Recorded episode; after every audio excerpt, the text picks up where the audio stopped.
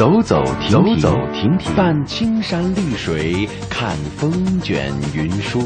停停走走，停停走走，听谈天说地，访风物民情。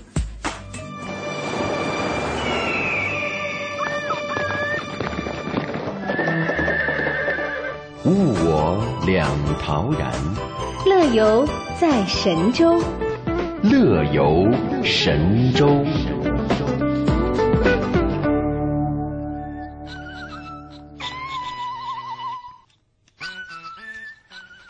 您好，收音的各位听友，此时此刻您正在收听的声音是来自中央人民广播电台中华之声的《乐游神州》。各位好，我是白强。大家好，我是姚兰。每天上午的十一点十分，欢迎收听我们的节目。节目重播时间是在每天晚上的二十二点十分到二十三点了。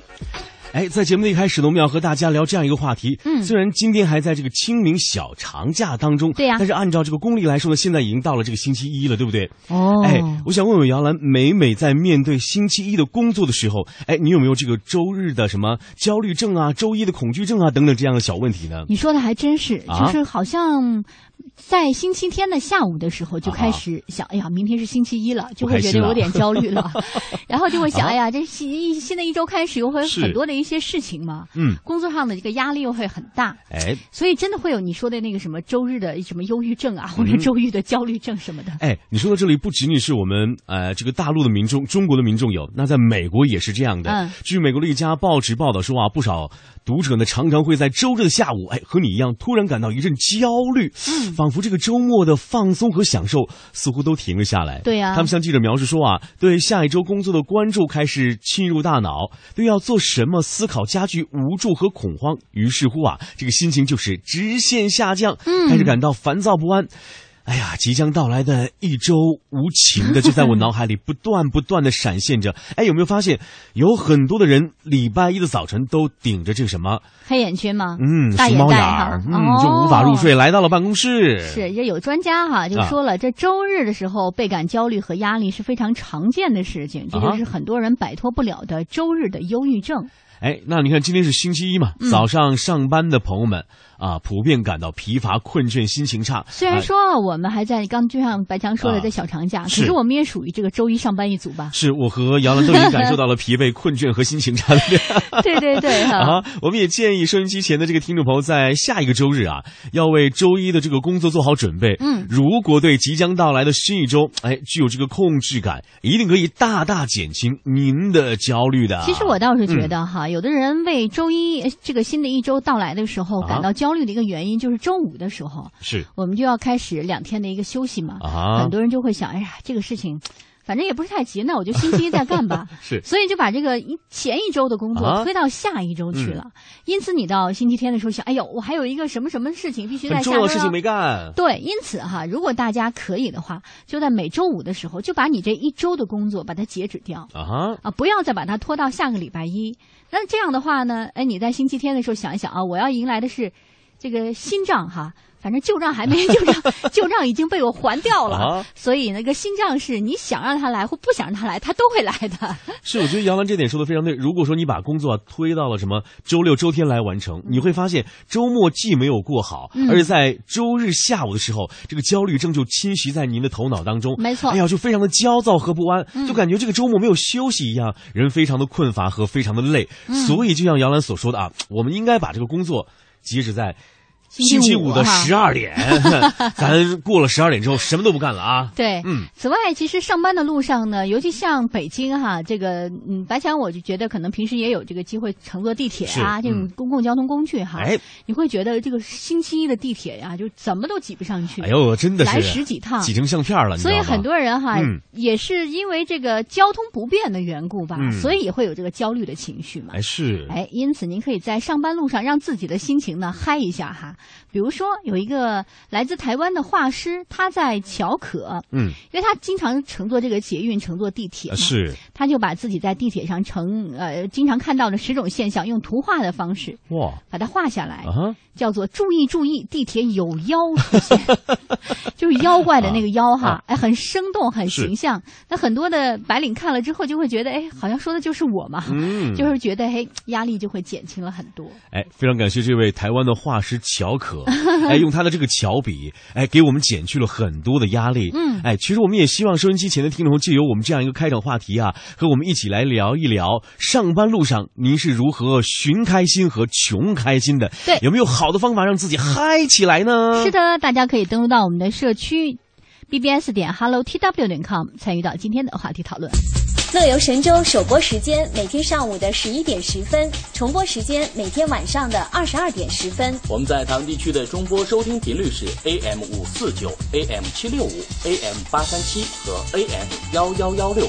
福州、莆田、泉州东部沿海部分地区以及马祖的朋友，您可以收听调频 FM 一零二点三。厦门、漳州、泉州南部地区以及金门的朋友，您可以选择调频 FM 九十四点九。我们的全球收听网址三 w 点 hello tw 点 com，或者是登录中广网三 w 点 cnr 点 cn，点击中华之声来收听我们的在线直播或往期节目点播。来信请寄北京二一零五信箱，乐游神州栏目组收，邮编一零零八六六。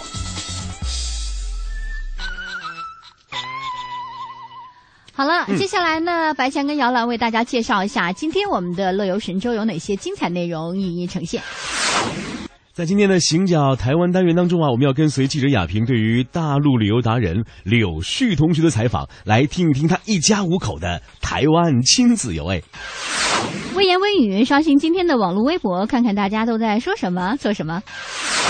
今天的乐游攻略单元呢，继续带您盘点新疆的十大花海，相信总有一个地方是您喜欢的。道听途说，我们一起去寻觅世界上最臭名远扬的岛屿和村镇吧。好了，接下来就开始今天的乐游神州。我们通向世界的每个角落，带您品尝各地的美味佳肴，欣赏四季的风景变换。邮购实惠的包裹行囊，快来吧，快来吧，快来吧，乐游一族，等待你的加入。乐游一族等待你的加入。欢迎收听《乐游神州》。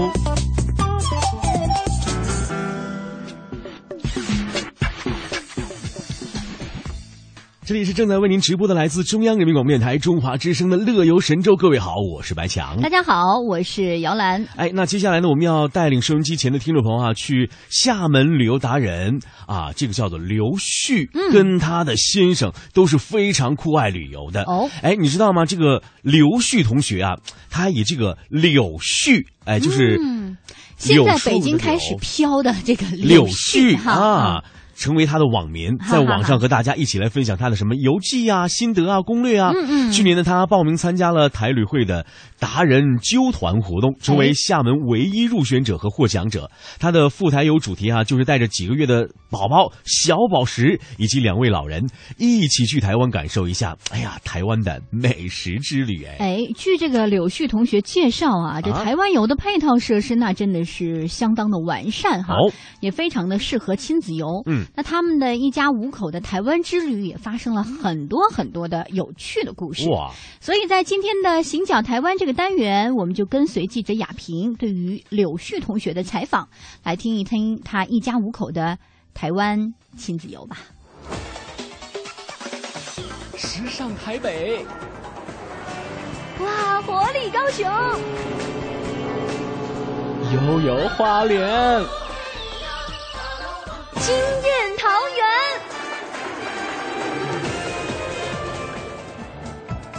阿里山，日月潭，鹿港小镇，澎湖湾，美食不打烊，在在人情暖。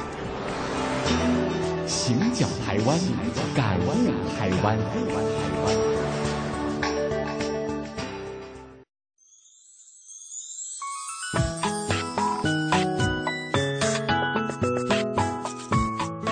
听众朋友，大家好，我是记者雅萍。呃，这一次呢啊，我们的这个达人纠团带路去台湾的活动呢啊，已经颁奖了。我面前呢坐的两位啊非常优秀的旅游达人，那么在他们的去台湾旅游的这个过程中间呢，也一直和我哈、在进行这个互动。今天呢，就是特别的要跟两位呢来分享一下，回顾一下在那么灿烂的那个夏季啊，然后你们到台湾啊行行走走这样的一个过程。呃，先和我们的海峡两岸的听众朋友呢先打个招呼。Hello，听众朋友们，大家好，我是柳絮同学。啊，大家好，我是石头。嗯，好，呃，两位呃，其实我知道是贤伉俪哈，幸福的伴侣，对不对？哎，对啊。呃，这一次呢，参加我们台旅会的这样一个活动啊，那最初的时候报名是谁先想要报名的？哦，是我报的。哦，是吗？嗯，因为他这次的活动有分六个主题嘛，然后我发现其中有一个美食组，我觉得非常符合我们两个吃货的本色，于是我就毫不犹豫的报名了，就美食组，然后最后有幸成为美食组的带队达人。你还是我们的组长哦。呃呃，那这样的话呢？就是石头，你就是紧随夫人哈，然后一起来成立你们这个美食组。那你们其他成员是还有谁呀？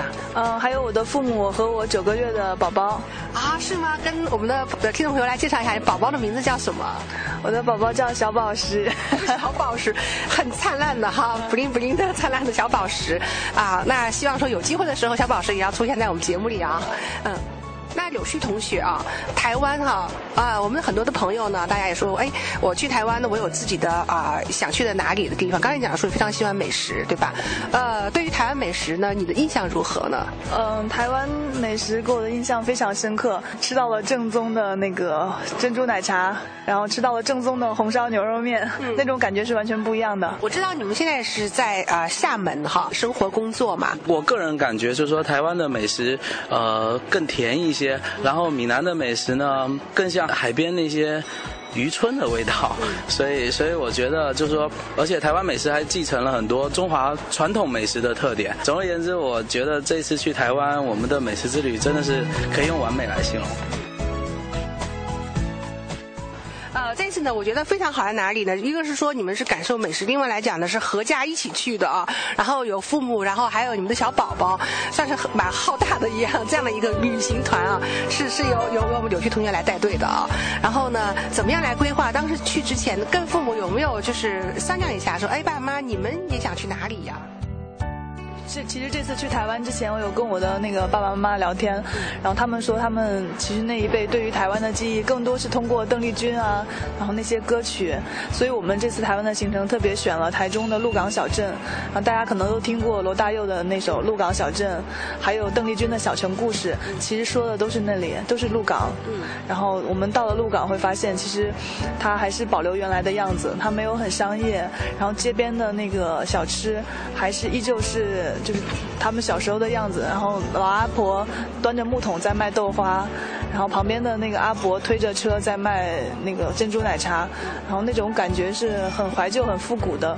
走在那个鹿港的街上，你会觉得好像回到了台湾七八十年代的那种样子，然后耳边在想着邓丽君的小城故事，然后那种感觉就是。嗯，一下子就进入到那种意境中间了。对，好像好像到了一个电影场景之中。嗯嗯，那这样的话，其实作为啊父母的话，他们可能也也蛮激动的哈。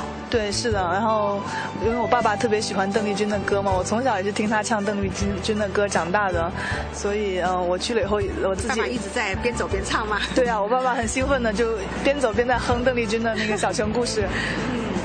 那这样的话呢，就是说，呃，带着父母哈去旅游，带着自己的呃这个宝宝去旅游哈，其实呢，更更多呢是呃这种把那个家庭的这种亲情融入在这样的一种旅行的氛围中间了。对，因为父母嗯一辈子不容易，他们有时候让他们自己去旅行，他们可能也会舍不得。那所以我们就全家总动员，大家一起出发，然后其乐融融，他们可能也不用操很多的心，然后行程，然后我们来安排设计，然后也是很开心的一件事。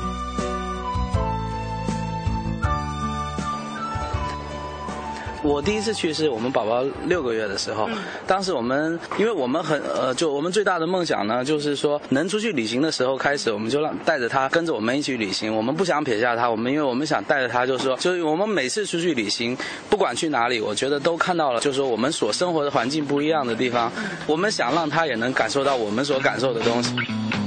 第一次带宝宝，那我们当时就想着说，那要挑一个地方。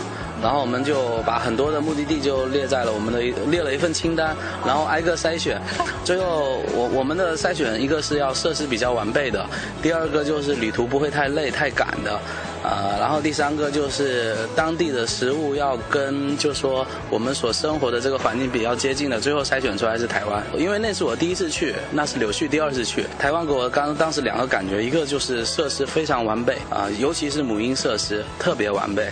啊、他们就比如说就是所有的只要是公共场所都会有母婴室，而且母婴室都搞得非常的温馨，然后设施都非常的齐全，所以说我觉得这是我们大陆应该就是要多加改进的地方吧。然后第二个就让我们觉得很温暖，呃，人心非常温暖，那边人我觉得都很淳朴。然后我们带着宝宝呢，经常会得到很多陌生人的帮助。然后比如说我们上下地铁，有的时候推着婴儿车，前面的人都会帮我们挡着门，所以我们觉得很温暖，一点都不陌生。啊、这反正这是我当时最大的感受。然后我就说你们哈，在宝宝这个呃六个月时候哈，他已经他应该说是我们我我了解的哈，大陆大概是年纪最小小的，然后就是出门跟跟跟父母就开始这样去旅行，而且能够跨海去台湾的宝宝了，我想是。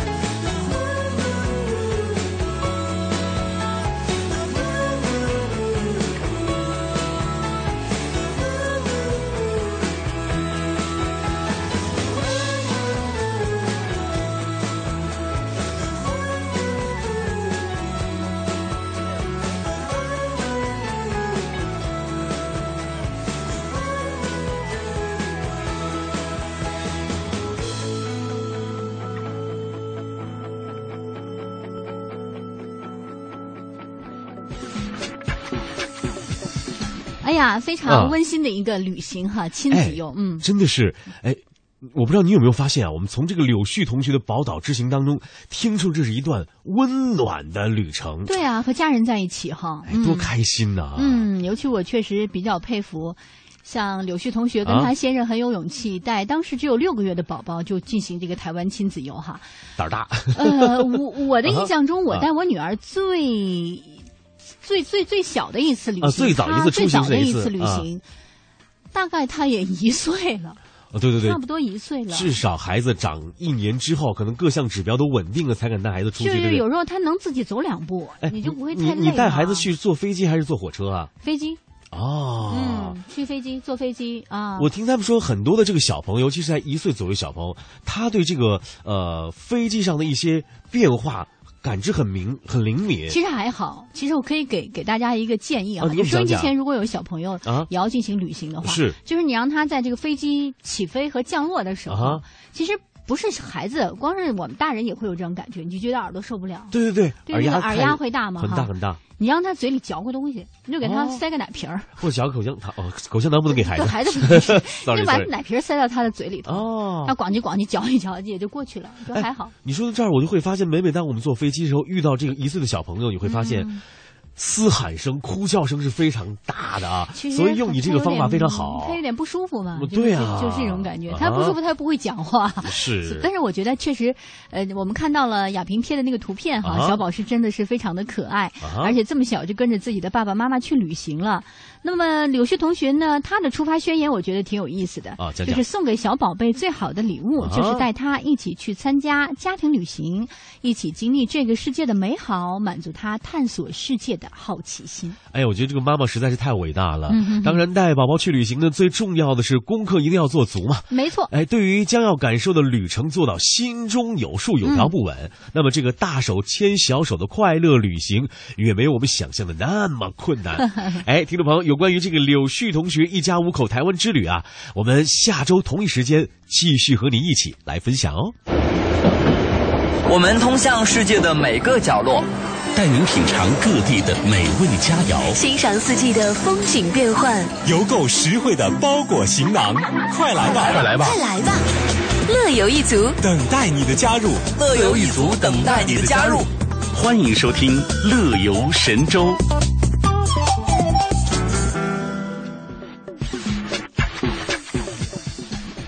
好了，欢迎来到我们今天的乐游神州。各位好，我是白强。大家好，我是姚兰。哎，我们今天的互动话题是上班路上如何寻开心，如何穷开心。哦也希望大家赶快登录我们的互动社区地址呢，就是 bbs 到 hello tw dot com 以及 bbs 到 am 七六五 dot com，找到今天的帖子，和我们进行面对面的聊天吧。是的，华山论剑之桃花岛主说，本岛主认为啊，这啊上班路上可以观看沿途的风景啊，啊这样就可以达到一种心旷神怡的状态了。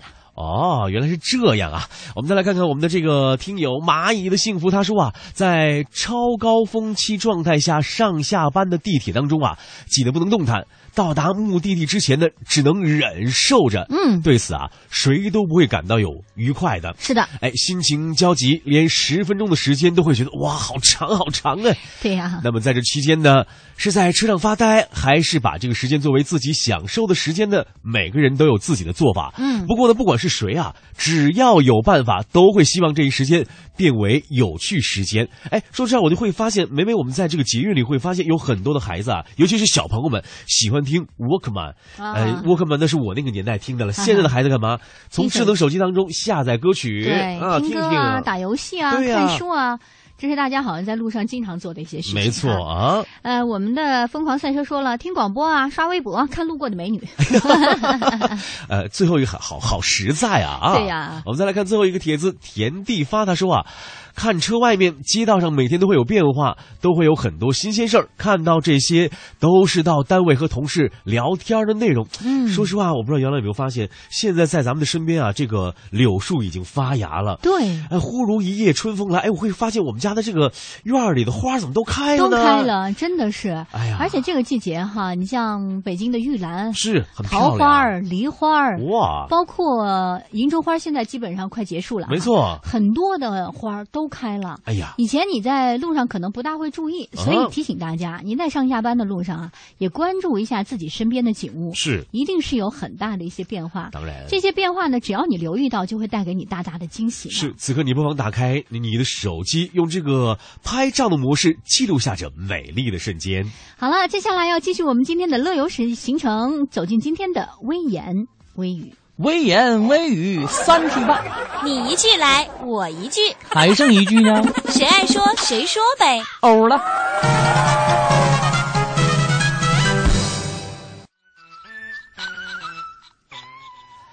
好了，欢迎来到我们今天的微言微语。哎，那么我们一起来关注大陆特色的微生活和微旅行。对。哎呀，下面我们要说到的这个微博啊，哎，我们现在点击开来了，它叫做@明清。清明前清茶在长安。哎，说的是什么事儿呢？说的是陕西啊，哦说的陕西。说在宝鸡，哎，说到这个宝鸡，我想多说一句，还记得今年北京卫视的春晚吗？有陕西的一对这个相声演员，把这个宝鸡话，啊，苗阜，对呀、娘娘，娘娘，这风浪太大了。对呀、这就是宝鸡话，你知道吗？啊，是的在宝鸡，哎，我们不是说要宝说宝鸡话，要说宝鸡的一种早餐啊，嗯叫油条加擀面皮儿。错了呃，油茶。哦，sorry，sorry，油茶加擀面皮儿。吃油要吃油条，那成了天天津的煎饼果子了。呃，要吃油条的话，就得用油条那两根来加擀面皮儿。哎，说到这个油茶，热乎乎的油茶自保温大壶倾倒而出，哎呀，花椒、麻椒、芝麻香、花生香，还有冷静的擀面皮儿，藏不住碗底红油油的辣汪汪的辣子。哎呀，这个面筋软呐、面皮儿韧啊，混合挑战你的味蕾。现在陕西美食被咱习大大带火了，对呀哎呀，你想尝试一下吗？哎，真的哈，宝鸡的擀面皮儿很好吃。当然，在陕擀西擀。面皮儿、烙面皮儿，像我虽然我家是西安的，是不是宝鸡的，但有的时候也特别喜欢，想要尝一下那擀面皮儿，就可以从网上买。哎呀，现在这个无所不能的网上什么都有了、啊。但是说实话啊，嗯这个嗯，早餐用油茶加擀面皮儿，我啊还是第一次听说。啊第一次我真没听这么吃过啊，真的没有这样吃过。哇，混搭哎！我们来看一下艾特陕西美食给他的点评，他说周末伙食总是特别好哈。早上你应该喝一碗汤浓料足、味道鲜美的胡辣汤，哎呦，太棒了，好吃。啊！胡辣汤呢，其实，在陕西啊，就是在西安啊，啊有两种胡辣汤。啊讲讲可能说到这里呢，很多河南的朋友说，哎，是不是说我们那儿的胡胡辣汤？我们那儿的胡胡辣汤吧，胡辣汤，嗯跟我们西安的胡辣汤不一样。为啥不一样？你比如说西安的胡辣汤呢，它是那种用牛肉汤熬出来的，哦其实它是清真的美食。是然后里面有肉丸子，啊就是牛肉丸子，有那个呃圆白菜，是不是有胡萝卜？呃有胡萝卜有那个土豆，哦，然后那样做出来的。太有营养了。然后那个烙出来那个白白的馍馍啊白饼啊，啊你把它掰碎了泡在里头，放点花那个辣椒油。哎呦早上尤其是冬天啊，热乎乎的吃上那么一碗，哇天哪！上课一早上就不会觉得冷。哎，要不是说咱这个陕西娃这个脑袋聪明，骨头好呢，是不是你？就吃胡辣汤吃的。啊，你看还有牛油在里边的啊。对，同时啊，陕西美食也说了，这个中午为自己做一碗正宗老陕油泼面，哎呀，辣椒面儿一定要给足，一瓢热油泼下去，呲啦一声，让人格外有食欲。晚上和小伙伴去夜市，各种炒面、小笼包、酸辣粉吃到你肚圆，这吃货的人生总是这么圆满呐。哎，不仅是吃货的人生这么圆满，我知道在这个习主席在宴请连主席的时候，咱们这些什么羊肉泡馍啊，嗯呃，油泼面、油泼面、肉夹馍、凉皮儿，哎呦，也让这个连战夫妇吃的是哇，口水直流啊！对呀、因为他们都是老乡嘛，可能在吃到这个家乡美食的时候，就会有点乡情在里头我就在想啊，通过这个习大大这么一推，前两天我在这个陕西饭馆看，现在卖凉皮儿的还排队呢，你知道吗？是吗？啊那你这么一说，我今天的午饭已经定了，下节目之后就把凉皮儿来个肉夹馍吧。哎呀，这个美食实在是太棒了。嗯好，那么接下来呢，我们再来点击新浪微博，看到叫做梁桥养猪人，他说啊，戏水白沙滩，爱情见证双心十户，仙人掌、冰凉、生猛海鲜、夜钓小馆儿。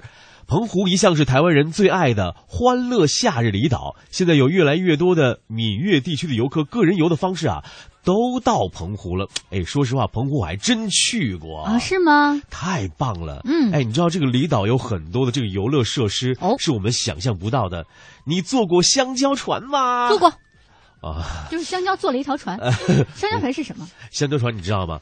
它是由四个人组成的一个非常长的一个啊、橡皮一样的像橡胶的东西。啊，长相像香蕉一样。对，有，我觉得应该会有八米到十米左右。嗯，这里这个香蕉上呢，你一定要有四个人到五个人骑在上边，不是坐在里头啊。不是要骑像骑马一样骑在上边啊！而且你知道吗？在香蕉的另一头，一定要有一个气垫船，就是我们所说的那个滋走一个气垫船，他会拉着你吗？它会拉你往深海走。天哪，那不掉下去吗？你但是他们这个深海是用这个围网围住的。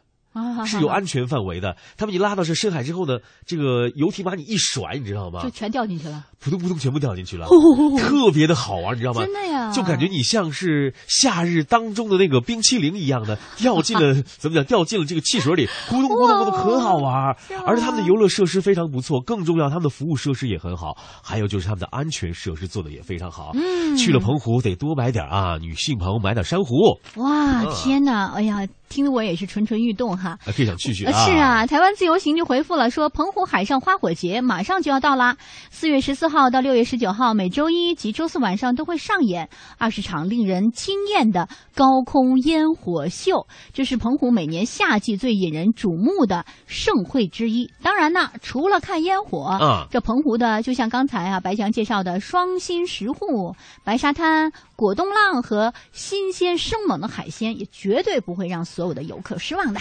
哎呀，可以去澎湖看美景、吃美食啦。嗯，好了，这就是微言微语微旅行，欢迎大家关注我们的节目。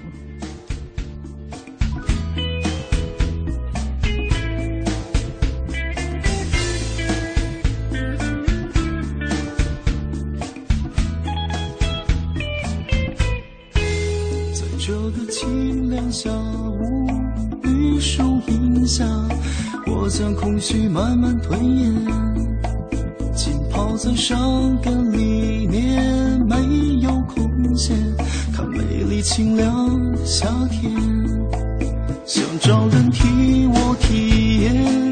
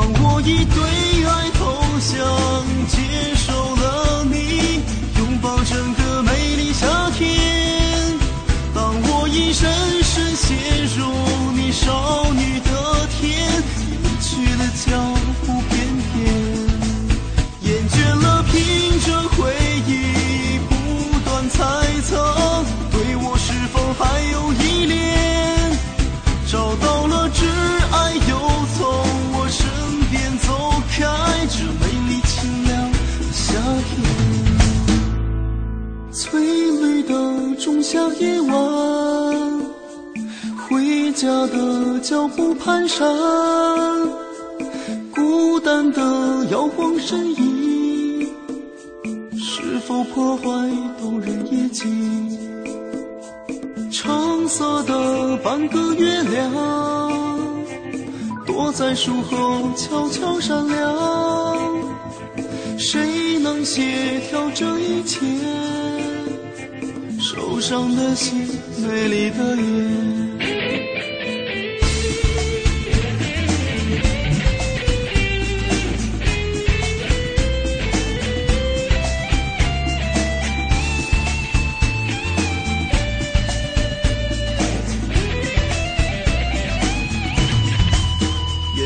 着你和别人轻松说笑，完全无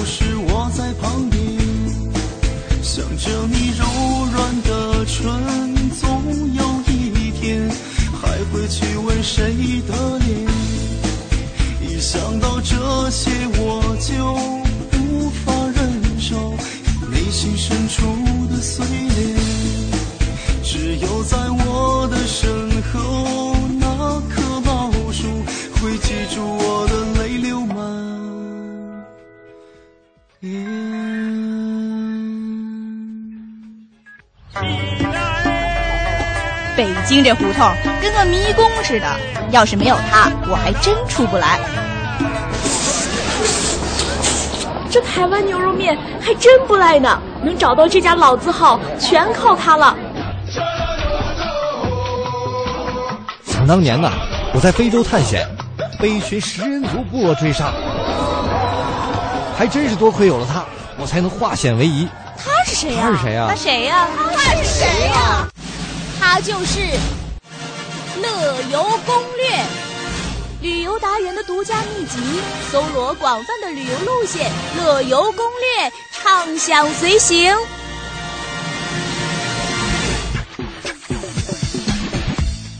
好了，歌曲之后，欢迎来到我们今天的乐游攻略。哎，那么今天我们要带大家去新疆的十大花海，哦去看一看那里的美丽景色了。哎，是啦，其实呢，最近这段时间啊，节目一直在推荐和盘点新疆的十大花海。哦，那今天呢，要继续为大家推荐，比如说东方的普罗旺斯，霍城的薰衣草花海。哇，这一定是一片这个紫色的海洋哎。没错，就比如说世界上有三大薰衣草的产地。嗯，首先我们知道，就法国东南部的普罗旺斯呢哎是最有名了，没错。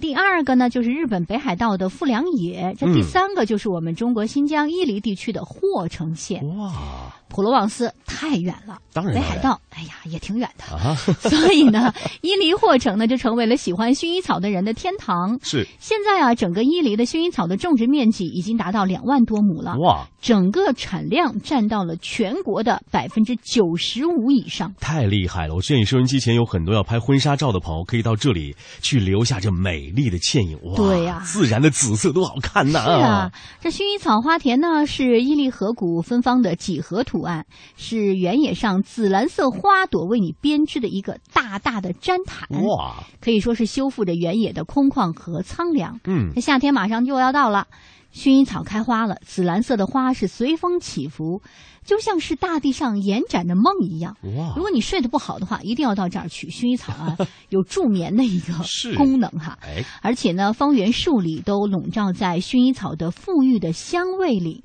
它的味道呢是悠悠淡淡的，嗯但是很有穿透力。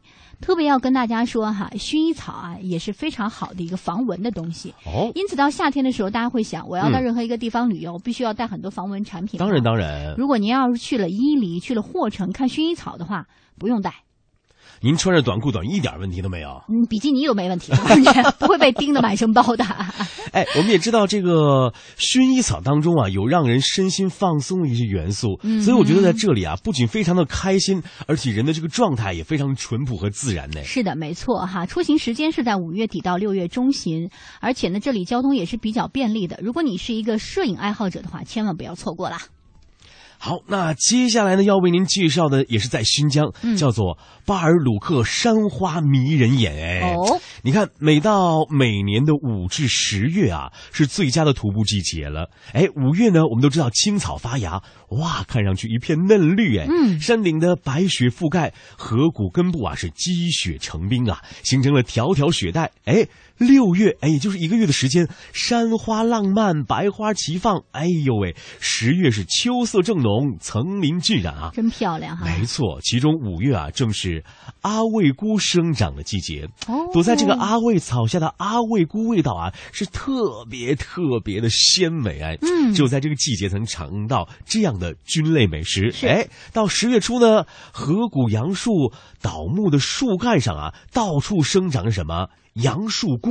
哦，也可以吃啊，哎，多自然啊，嗯多好啊！至于冬天呢，你想山区啊，积雪非常厚，完全是无法穿越。像这个裕民县到巴尔鲁克山的距离啊是四十八公里。对，柏油路呢道路良好，从这个小白杨塔斯提。岔路口啊，下了大坡就进入塔斯特河谷之后，道路就变成土路了。但是轿车呢尚可以前行哦。嗯哎，我们要告诉大家，出行的时间呢是五月份到七月份。哎，接下来呢，在乌鲁木齐近郊有一个小渠子花海，这属于呢小渠子景区。讲讲，离乌鲁木齐不是很远，大概西南五十多公里处吧，有一个干沟乡，它是在南山菊花台和谢家沟之间，地势很平坦，有一个小水渠，因此呢，啊管它叫小渠子。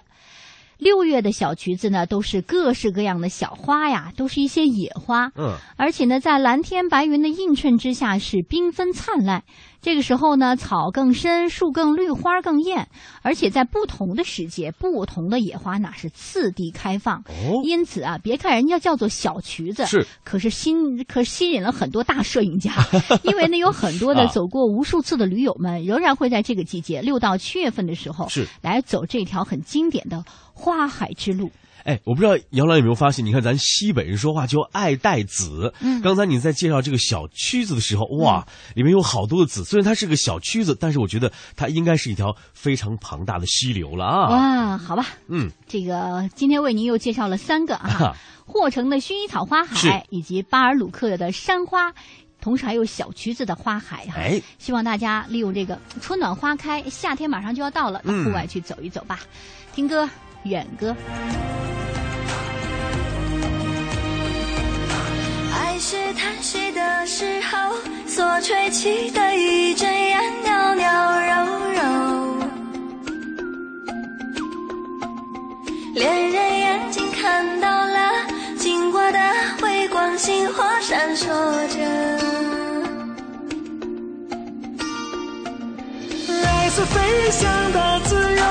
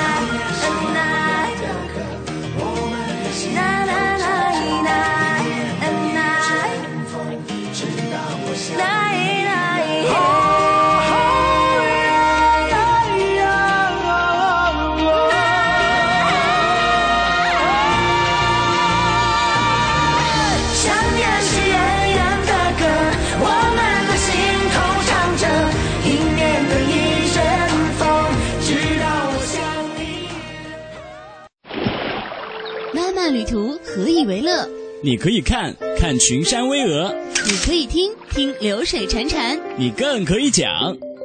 话说乾隆微服出巡，路过一个小村庄，因为口渴，于是上前去敲一户人家的门。谁知门一开，走出一位面赛桃花的女子。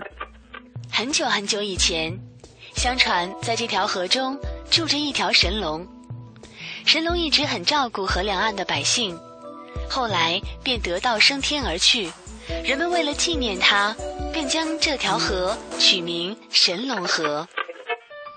从前有座山，山里有座庙，庙里有个和尚讲故事，讲的什么呢？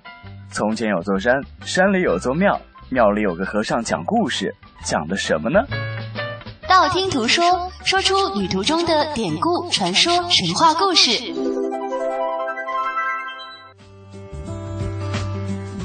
好了，欢迎来到我们今天的道听途说。哎，姚兰，我说让你说出世界上最美丽、最迷人的地方，你一定能说出很多，对不对？嗯。可是要让你说出世界上最臭的地方，你能说出几个呢？哇，天哪！啊这还真是挺费神儿的，这个 还得想去想一想，对不对？哎哎，在今天的道听途说单元呢，我们就一起去寻觅世界上最臭名远扬的岛屿和村镇吧。哎，那我还真的知道一个哦讲讲比如说新西兰的一个小城，啊它叫罗托鲁瓦。哇哦，因为它属于一个地热区啊，属于这个高度活跃活跃的一个地热区，所以这个地方有很多硫磺。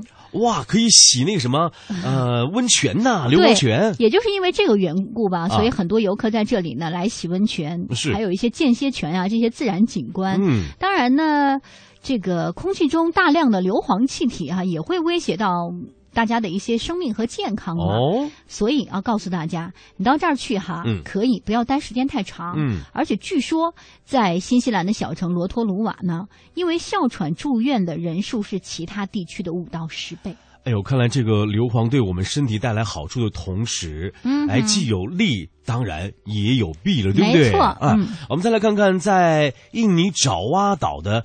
变色龙火山，它嗯同样是啊、散发着大量的硫磺气体。哎呦，哎这个地方啊是臭气不堪哦。同时哈、这还好。其实我啊最怕的就是苏门答腊岛，它有一个湿花，哎呦喂，有一个湿花园，是不是都是发尸体的那个味道，臭臭味是吗？哎呦呦，这个湿花的臭味呢，就像是那个腐臭的味道嘛。哎呀，那在苏门答腊岛上呢，除了湿花之外，嗯，还有很多的一些散发恶臭的植物，有三十多种，实在让人是闻而生畏啊！你恨不得不带鼻子去。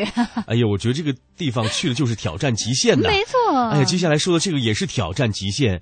呃，现在在很多的国家啊，他们是禁止吃这样水果的。什么呢如果我没有记错的话，是在新加坡。榴莲吗？当然哎了呀呀，很好吃啊！但是榴莲是闻起来臭，吃起来香，对不对？对呀、哎，你看，在东南亚的这个榴莲果园，也被称作是最臭的地方。哎，榴莲在西方人啊 看来并不美味。你看，这就是亚洲人和美洲人不同的观念。我们认为美味，他就认为是臭东西，尤其是在吃什么呃王致和臭豆腐的时候，会熏死他们的啊是啊。好，在今天的节目当中呢，白强跟姚兰跟大家盘点了几个世界上最臭的地方哎哈。我觉得寻求刺激的人呢，不妨去可以尝试一下哈。啊好了，到这里呢，我们今天的乐游神州也要跟大家说声再会啦，感谢你的收听，下次节目我们再会。再会。身在他乡，志在远方。你的爱让我坚强，歌声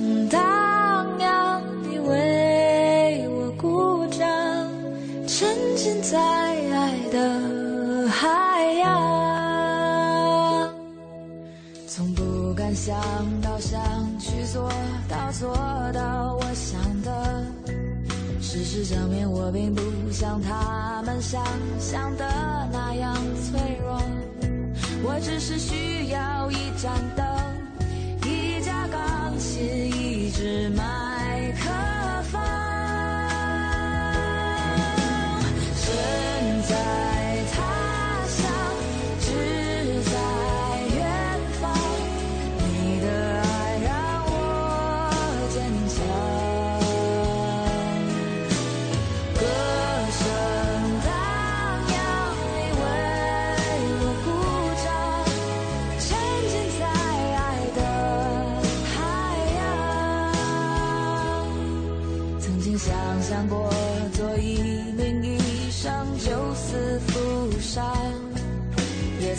想过做律师、做记者、做奥运冠军，